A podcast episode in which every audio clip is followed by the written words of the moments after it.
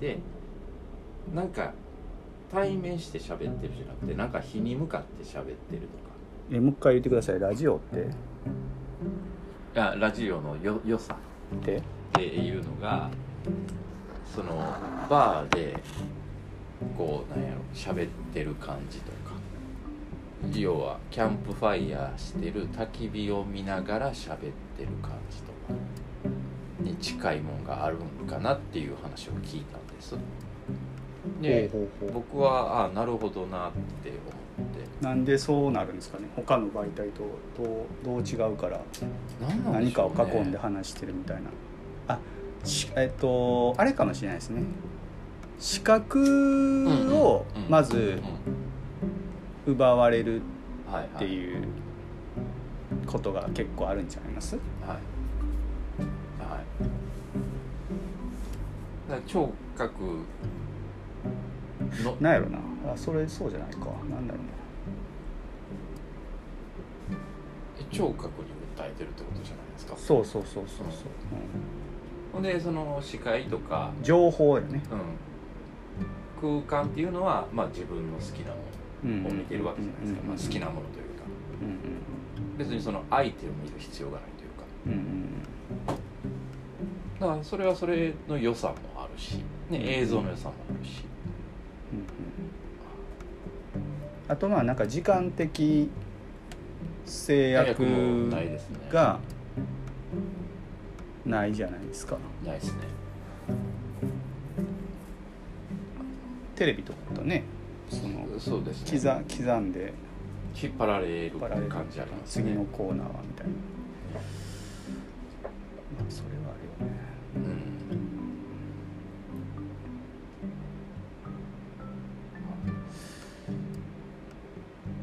いいんですかねこれ。まあ別にいいか。そうですね。第3回目になるんですけどはい。どうですか？ラジオラジオ言うてますけど。ラジオラジオ言うてますけど。そうですねなんか楽しくは。なんか、はいそうですね。なんか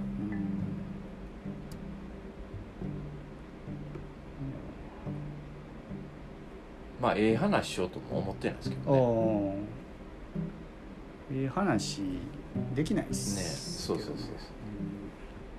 思ってることしゃべるうん。ちょっとまあ木の話あんまりしません言いながら木の話 するんですけど。おおしましょう。なんかさっきもちょっと言ってたんですけどその、まあ、僕も田中さんもちょっとなんか変わった変わった木とかなんか変わったこと変わった物件とかなんかそんなんあるじゃないですか。はい。えーなんかあれなんあの感覚なんなんやろなっていうことちょっとあるんですけどなんかその、例えば古材とかね。小材はい。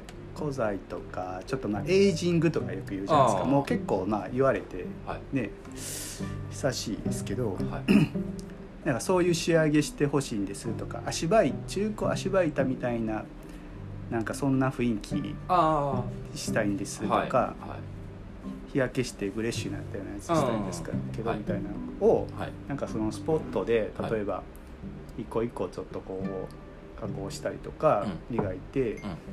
えー貼り方もちょっと考えたりとかして現場で収めたりとか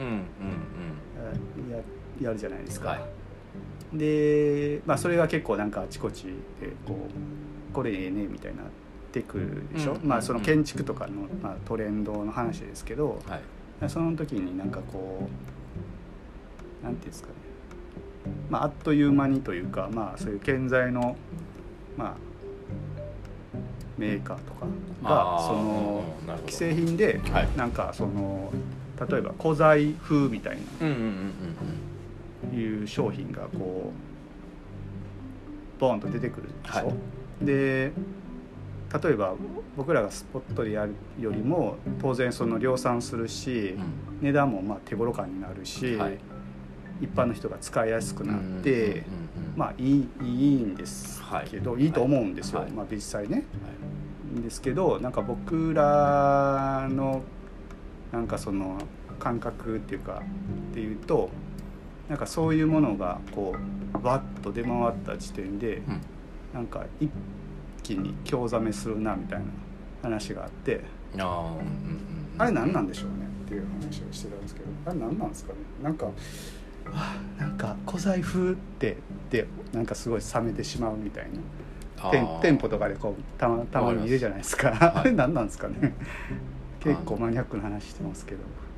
えっ、とね僕なりに服で例えるとなんですけど。いきなり昨日話してるのに服に転換させされた。服にするんですけど。はい。要はおしゃれな人っておるじゃないですか。うん。うんちょっととんがったファッションする人、はいはいはいでそれの1年とか2年遅れてからはい。一般の人に広まるわけじゃはないいですか、はいはいはい。ほんならそれが広まった時にはそういう安いファーストファッションじゃないですけど、うん。みんなに手軽に買えるうんお店で買えるもんが増えるわけじゃないですか、はいはいはいはいでその時点でこの上のおしゃれさんは次の方へ行くわけですよ。やっぱり次の方行くんですかね？そこ,、でもはのような気がしますねその中で今のトレンドまあまあ今世界中で情報もねインターネットでつながってるんでまだまだ古材っていう需要は大きく見たらあると思うんですよ。うんただだから大きくなったからこそ普及品なんちゃっても増えたっていうだけやからまあある種喜ばしいことというか。ほらじゃあ僕らは何今度、まあ仕掛けるじゃないけどうん。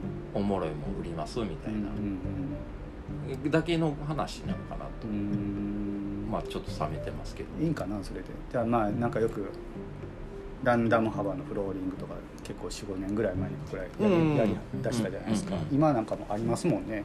建材メーカーでね。あ知らないです。あ勉強さすがですね。おそうですか。はい。ありありますよ。あるんですか。うん。まあそれもそれこそえーっと僕らが若い自分にあったんですよ。あもっと前かなうんうんうんうん。要はそういうのはあるんですよ。うんうんうん。ってことはやっぱりそのファッションと一緒でうん。ある程度あの、うん、トレンドって巡ってくると思うんですよね。うんなんかでもその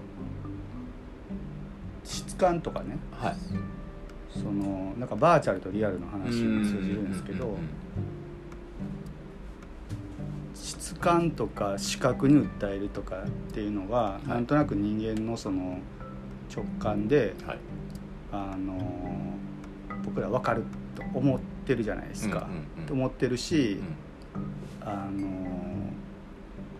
言っても小財布とかっていう仕上げだと、まあ、いろんなことに多分量産の場合気をつけるからね。そのなんかそのそげそげとかなんか塗装のこう均一さとか気をつけるんで、どうしても確一的なこう見え方になってしまうのでそう見えるんですけど、えーそう思ってしまうんやけど、バーチャルとリアルの境目で言うともうそれすらもう分からんようになっていってしまう世界になっていくんちゃうかなと思うんですよだから木って木のようでうん木じゃないっていう世界とうん木じゃないのにまるで木の質感みたいなああなるほど。おおはいはいはいはい。だからなんか僕らですらもうんうん。うなんていうかな。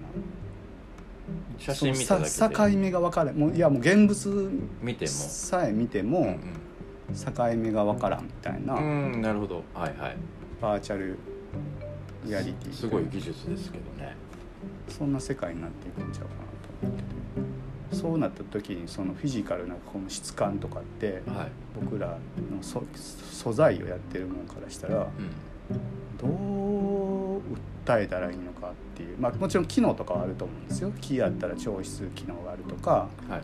でもそれさえ技術的にやろうとできるじゃないですか。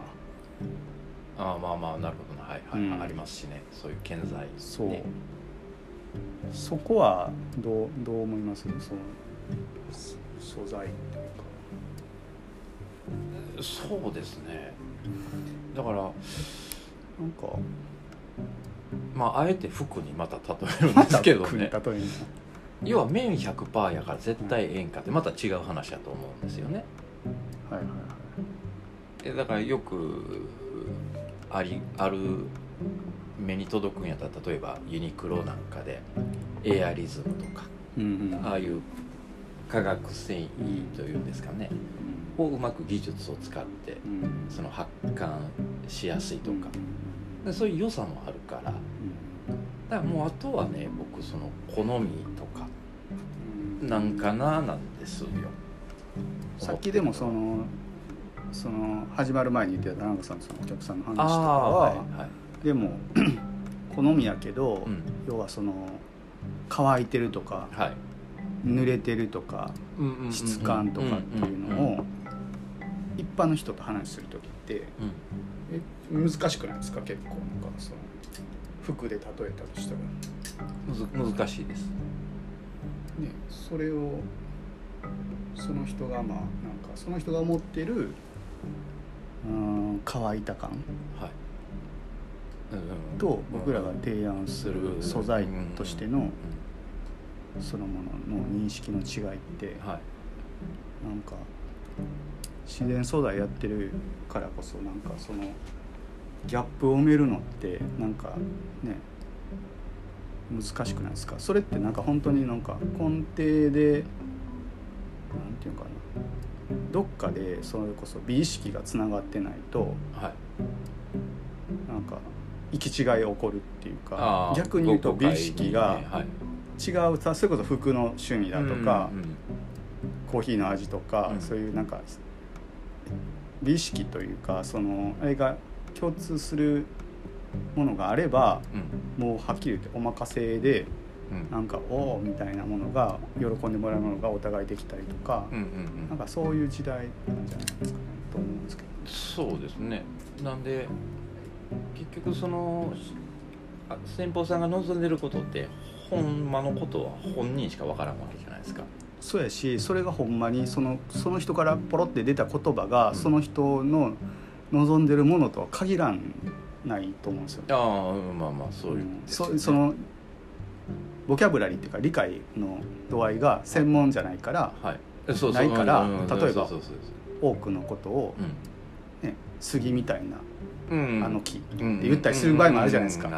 杉でねってこっちは杉は思って話してるけど、向こうのイメージは多くなったりするじゃないですか。ね。それをどうやってこうその溝を埋め埋めたらいいんですかね？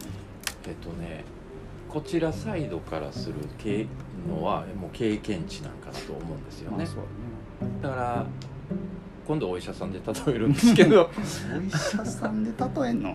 えいや例えばなんですけどお腹が痛いって言って書き込んできましたと、うんけどようよう症状を聞いていったらまあ普通に考えたらお腹のどこかが悪いんかなって思ってたけど実は脳の方が影響あったみたいな、ね歯が痛いって言っててもこうはい。やったりすることもあるもんね。うん、だからこの辺だったらもうデザイナーさんとかの話と共通してくると勝手に思ってるんですけど要はね穴を掘りたいからドリルを買うみたいな。けどドリルが欲しいんじゃないとかそんな聞いたことないですか？ああいやわかりますよ。そのいやドリル欲しいんですって言っても、あドリル入って渡したかって、はい。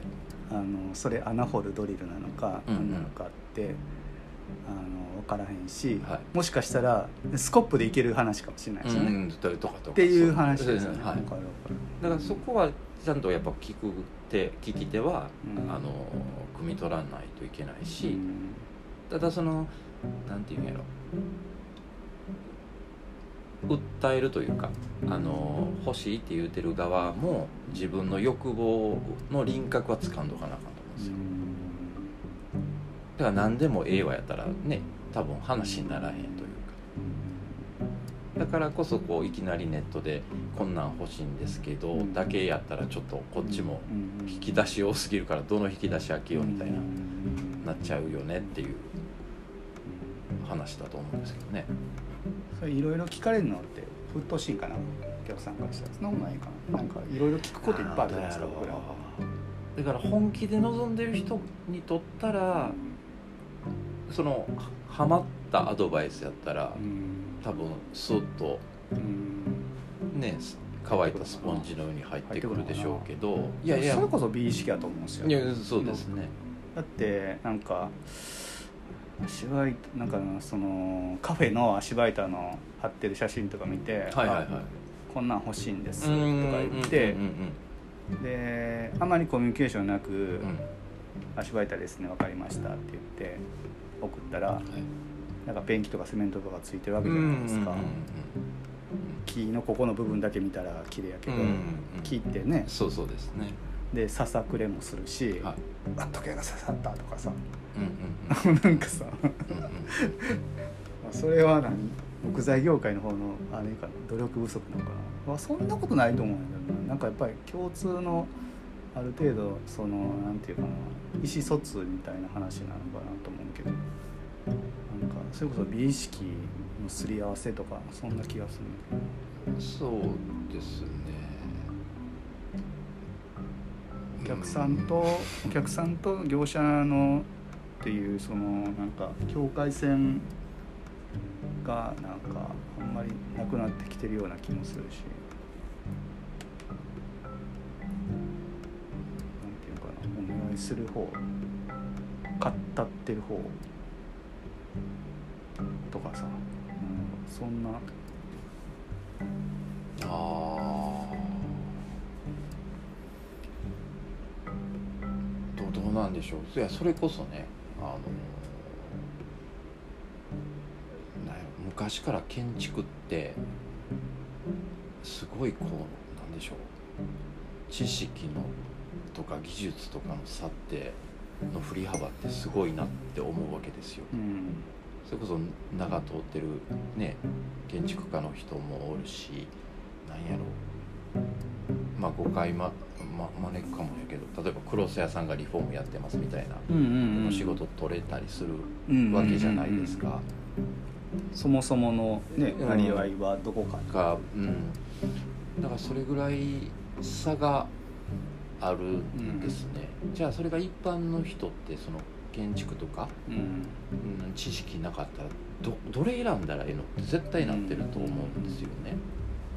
で本来昔から昔に遡ったら多分そこの地域の工務店さんが、うん。それは良くも悪くも、うん。牛耳出てやってたと思うんですけど、でネットができて情報がいっぱいね触れれるようになったけど嘘もあるわけじゃないですかうん。うんネットの方が。うん、ネットとか。まあ、雑誌とかでも嘘書いてるわけじゃないですか。嘘っていうかまあ誇張だったりとか誇張だったり。ちょっとねいいように言ったりみたいな。なんか間違ったままあまああコピペばっかりで。出してる方がもう明らかに間違ったことを言ってるっていうこともありますよね。ありますね、うん。でそれを見てまた違う人がそれをコピペするわけですよ、なんかそれがほんまになると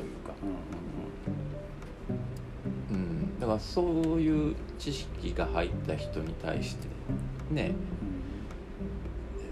喋ってるとああ面倒くせって なったりもしますけど、はい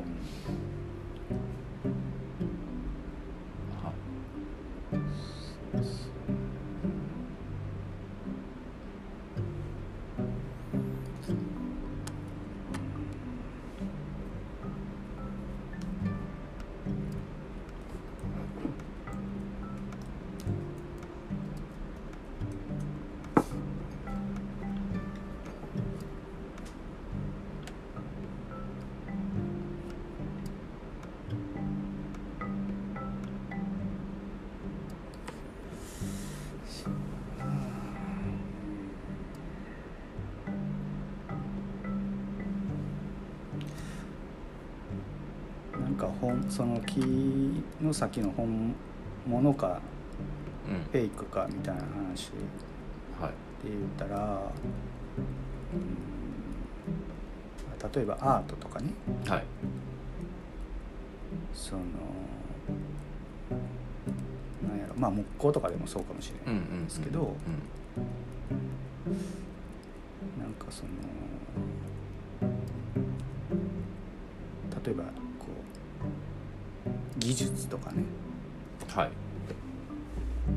経験値とかね、はい、多少あるにしてもなんかそういうまあ何ていうのかな。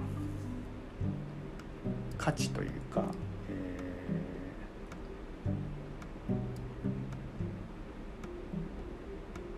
ー、その技術があるから価値があるとか。うんうんうん、めっちゃ時間かかった作品やから価値があるとか、うん。この人はなんかそのもう30年やってるから価値があるとかなんかそういうのが結構もうこう覆ってきてるようなそうですね。気がするんですよね。今そういう出たやつはいわゆる犬の道ですよね。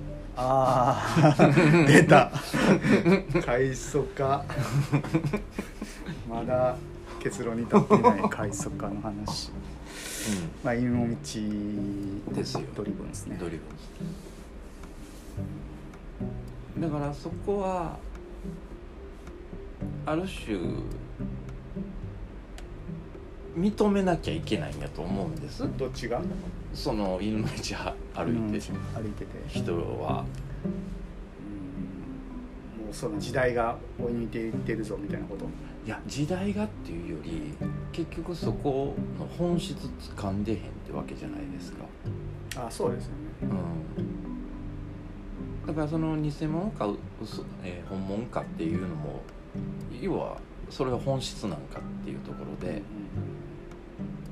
うん、だから僕は全然その真剣罪でもええよって進めるぐらいの人間なんでで実際そういうメーカーさんと喋る機会が多いからそういうやっぱ苦労話とか聞いてても面白いしだから目指すところは違うというか、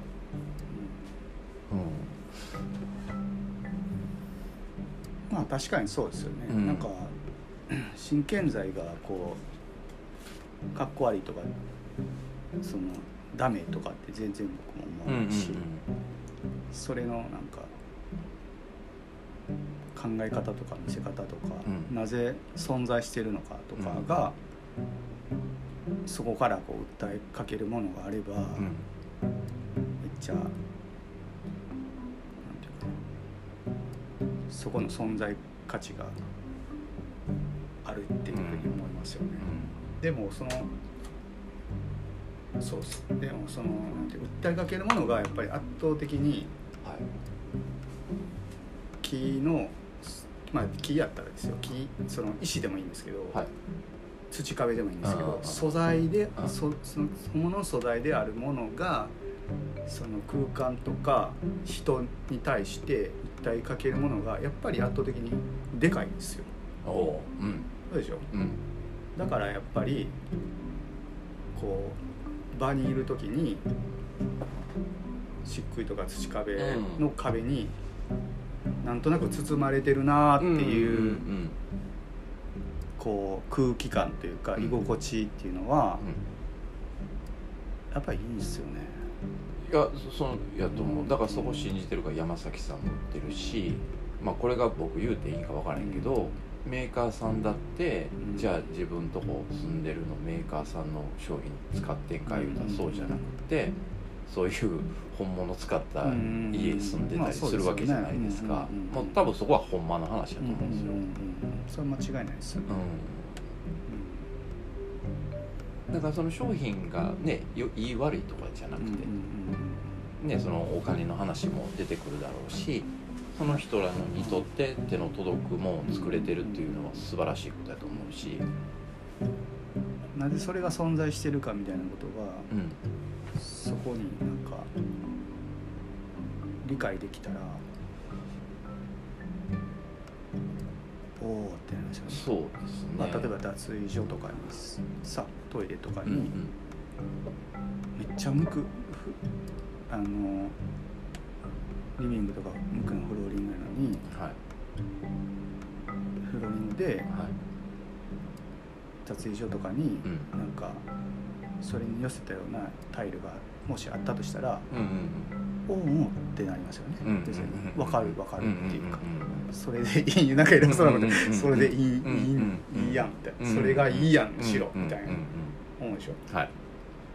そうなんでですよ。逆になんかまあわかんないですよ。それしてる人がいたらちょっとわからないですけどトトイレに杉のはい。むく板おー。塗装で入れてたらうん。おちょっと、うんどうするみたいなうん。思うでしょ？正直、はい。なんかそういうそれってえーストーリーじゃないですか、うんうん。なぜうんナラティブですね。ならっていうなぜ君がそこに存在するのかっていう理由が、うん僕らはその素材知ってるから分かるんですよ、うんだから違和感感じるし、それがあの NBC とやったら、うん。よしよし、それでいいんだって思うんだけど、うん。それはいろんなあの業界っていうかぶあのにもあると思うんですよ、はい。農業やったらうん。農業の中でもオーガニックをやってる人やったら、オーガニックオーガニック言うてますけど、うんうんうんマクドナルドも食べるよ私みたいなのが、うんまあ普通普通っていうか、うんうんうんまあ、そうじゃない人ももちろんいるけど、うんうんうんそうやって人間が生きる上でのその存在価値っていうかバランスっていうか、はい。ね全然それそれの生き方の方が生きやすいじゃないですか。うん。ですね。でそういうことやと思うね。それがなんかトータルその消化して美意識とかにこうつながっていくような気がするけど、うん。ねその人にとっての美意識ですよね。なんかその違和感があるのはやっぱ美意識のうん。違い。違い。でそういう人はやっぱりもうそのなんていうの村社会の中でいうとうん。別の村に住ん住んだ方がいいですよみたいな、うん。ね。そこ気づけたら幸せですよねでそこはそこでお互い尊重しながら、うんあまりこう部族同士は介入し合わずににうん。ええそうですそうです。時々交流する。交流するみたいなまあ交流担当ってもいいね。交流担当、うん。うん。そうそういうなんかなんていうの仲良くやる方法みたいな。ああるんちゃうかな。もうんあると思います。グローバリズムうん反動っていうかけど今でも多分あるやってると思うんです。一部はね。けどなんかゴリゴリのまあまた言うてるけど巨人ファンと阪神ファンやったら喧嘩しそうじゃないですか。それなんで喧嘩すんのの話でけど旗から見てたら仲良く多分見えるんですよ多分お互い熱いわけじゃないですか。あーそれはなんか野球ファン同士の中で言うと喧嘩してるけど、うん。野球全然知らん人から見たら見たら。お前らなんか巨人いやいや言うてるけれども。仲良くやって野球好きなんやねみたいな。ことよね。うんうん。そうやな確かにまあどつき合いしてますからしたからね僕小さい時なんか。ああ昔はね。外野席で。昔は何でもそうやったもんね。ね建築現場でも怖かったもんね昔は。え。ねまあ優しい人ばっかりですけどね。ねまあもうちょっと緊張するぐらいですもんね。今なんてだって巨人ファンも阪神ファンも仲いいに違うんですか？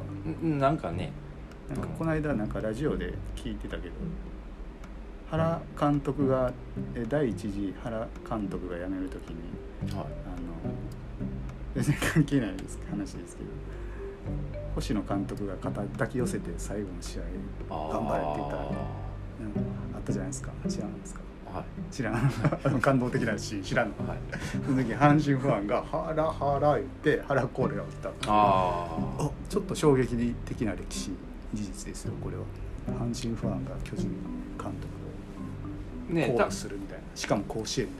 多分それってけど星野監督のいやもうそうそうそうもちろんそうですね歴史も知りの原のもちろんねだからいやだからそこを知ればそう仲良くなるわけじゃないですか。えそうやね。ってことはお互いを知るですよね。そうやねはい。だから星野監督がやっぱすごいよね。ああまあまあまあそうですよねねだから向こうしてほしいですね。苦 業界のじゃあ星野監督に田中さんも言ってください。僕訴えることないんで。なんなんですか？なるとしたら。監督になるとしたら。監苦業界誰ですか？あ。ラミちゃんですか？あんまりそんな話広がらんかあんまり知らんな。野球やってたけど野球見ない野球左 左打ち左投げでしょ。そうです。ナックルボーラーです。トラタイガースファン。タイガースファンの会長から生まれたので吉トラという名付けられたそうです。違いますえ違うんですか？はえちゃうの？い、違いますよ。あちゃうんや、はあそうなんや、はいえー。え何なんですか理由は、い理由ですか、はい。理由は僕からする祖父母方父方の、えどっちどっちどっち？ーどっちの掛け合わせたんですよ。ああ両方のってこと？母方はい。父方。吉太郎さんと竹虎さん、あ竹虎さんっていう方がいらっしゃったんや、はい。えー。それを掛け合わせて吉虎です。おーだって田中義ですもんね。田中義。あれあれなんてなんてでしたっけ？田中義とかっていうのに屋号っていうんですか？や屋号です。なんか市場とかに。ああそうですそうです。もあの出す時の、はい。まあ、屋号っていうか。あ田中義。はい。その吉です。義ね。そうなんや。タイガースファンやと思ってました。ね。まあ、そう演じた時もありますけど。ああ多分ね出会った時は演じてたような気がします、めっちゃ阪神ファン好きなんやろうなと。思ってい、いやもうもうそれをやり取りするのも、めんどくさい。まあ、ここだけの話面倒くさいじゃないですか。確かに。なはいはいっていう感じで、はい。だからそうそう僕も 太陽ファンっていうのは黙ってましたけどね。だから。ポンスよね。阪神ファンの人に太陽ファンとか言ったらでジャンプを読んでなくって何やったっけ？えチャンピオン。チャンピオンでしょ。なかなかマニアックですよね。ええチャンピオンです。チャンピオン。まあサンデーも読んでましたけどね。まあサンデーはわかります。あわかる。まだあわかるまだわかる。ダッシュ勝平とか。タッチとか。タッチとか。武蔵の剣とかね。ああはい。あまあまあちょっと世代若いんで。うん。あと何やろな。大洋ファンでチャンピオン。あでもそんなもんですよ。スーパーカートリオの時でしょ。んスーパーカートリオじゃないですか。屋敷。屋敷。高木。屋敷加藤高木ですねね。はい。よう知ってますね。そうでしょ。ファミスタで知ってるぐらいです。ああそれで。屋敷早いですね。屋敷早い。屋敷大体セーフになるはい。ちょっともう何の話かもうわけわからんなってますけど2回目がもうちょっと僕あのしんどすぎて、ね、多分何言ってるか寝分からてなかったらしいですね。寝てなかったです、ね。神奈川まで配達に行ってました。ですねいい物件。今日はもうすごい会長です。今日ねあれなんですよ。お。6月20日。はい。えっと収録してるのは今6月20日で、はい。多分月曜日にこれアップするつもりにしてるんですけど、はい。毎週月曜日にしようかなと思ってるんで、6月20日ってあのーあれなんですよ 天天赦日。知ってます？天赦日。知らないっす。天使まあ10巻12子やったかな、まあ、昔のなんか歴で。うん。天赦日っていうなんかそういう祭祭良の日があって。仏教みたいな。多分ね仏教っていう中国のなんかそういうから来てる、はい。なんかそういう神さん系の話だと思うけどうん。ちょっとあんまりよくわからないんですけど、うん。百の神さんが天に昇るって言われる日でそれが天赦日っていうんですうんよね。でもう一個その一粒万倍日万倍日万倍日っていうのがこれ結構有名でしょ？知らないですか？一粒の実の実うん。ぬかっていうか実がはい。万倍になる日って言ってそのなんかそのことがなんか新しく何かを始めることによってうん。それがこう倍万倍にこう増えていきますよっていう。縁起のいい縁起のえそうそう縁起の日い。いい日なんです。でその2つが重なる日ってなかなかへないえなるほど。ないんですよ。はい。だから何か始めるのにはい。あのめっちゃいい日っていう。6月20日。20日。もうこの放送日はもう終わってますけどね。なるほど。聞いてる人はあれですけど。はい。そうそう。だからなんか始めるのに違いますねなんか始めるんですか？は特にあれですけど。あうん。でもまあちょっとまだ言えないですけどその 一個ありまして。一個はい。はいはい。はそれはまた言います、いわかりましはい。ちょっとねはい笹山の方にたなるほど。行ってました、はい、またいろいろ手伝ってください。わかりました。あ田中さんもありますよね今ね。ちょっと粛々と移転計画、移転計画そうですね。うんなんか田中良平からいろいろ聞いてますけど、まあ、協力しますよ。ああぜひちょっとその辺もなんか連携ねまた組めたら。そうそう。そんな感じでこれゲストの時にはちょっと頻度上げたりします？そうですね。次古川さん呼びますか、ねなんかズーム駆使してこうやってみたりもいいんじゃないですか。なんか飛び入りしたいとかいう人がもしいたいたら。ああ実践です。実践で実践実践し実践で手を挙げていただけたら。嬉しい。お待ちしておりますので、はい、という感じで、えー第3回、えー雑なラジオ」えー、巷では安眠ボーイズって呼ばれてる。石膏ボーイズ石膏ボーイズ？ちょっとそれ聞こうと思って。石膏ボーイズって何なんですか？石膏ボーイズ。一回ググってください。石膏ボーイズ？はい。なかなかイケメンですよ。うわ絶対語れへんなそんな。珍しい珍しいっていうか石膏にフューチャーするのって結構あアートね現場の石膏ボードとかじゃない？うんはい。何なんですかこうんユニットですよ。れ えどうどうどう見たらいいんですか？石膏いやアイアイドルですよ。えアイドル？アイドルですよ。これ人ですか？人じゃないですけど。石膏像ですよね。そうですね。え？あこれアニメじゃないですか、ち得意な。ょっと数年前なんですけど。あなかなか歌もイケメンで。ーえ歌もあるんですか？ありますよ。アイドルだから。出た。セコボ。セキボ。イシボ。っていうんですか？石坊イシボ。一時あのガチャガチャも出てましたけへどね。えこれなんかあの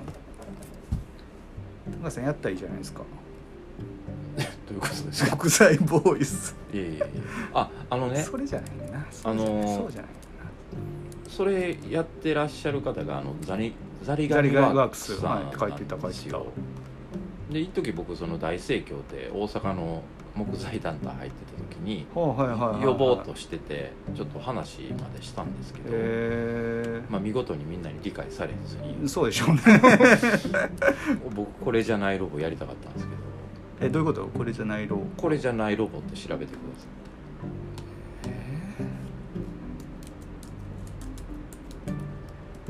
皆さんあのよかったらお聞きの方石膏ボーイズっていうのを調べてみてください。でこれじゃないロボ。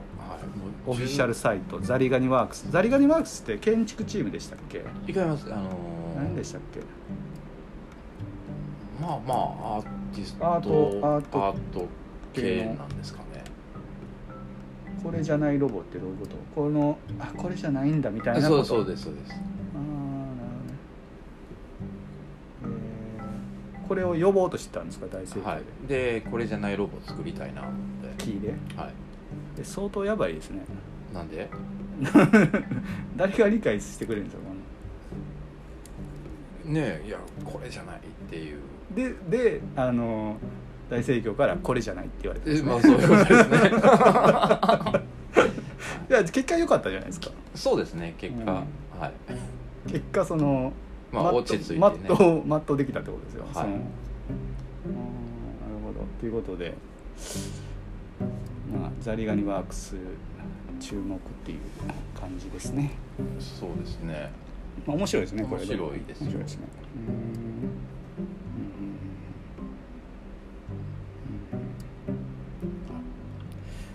いということでじゃあ今日はこの辺で終わりたいと思います。はい、ありがとうございましした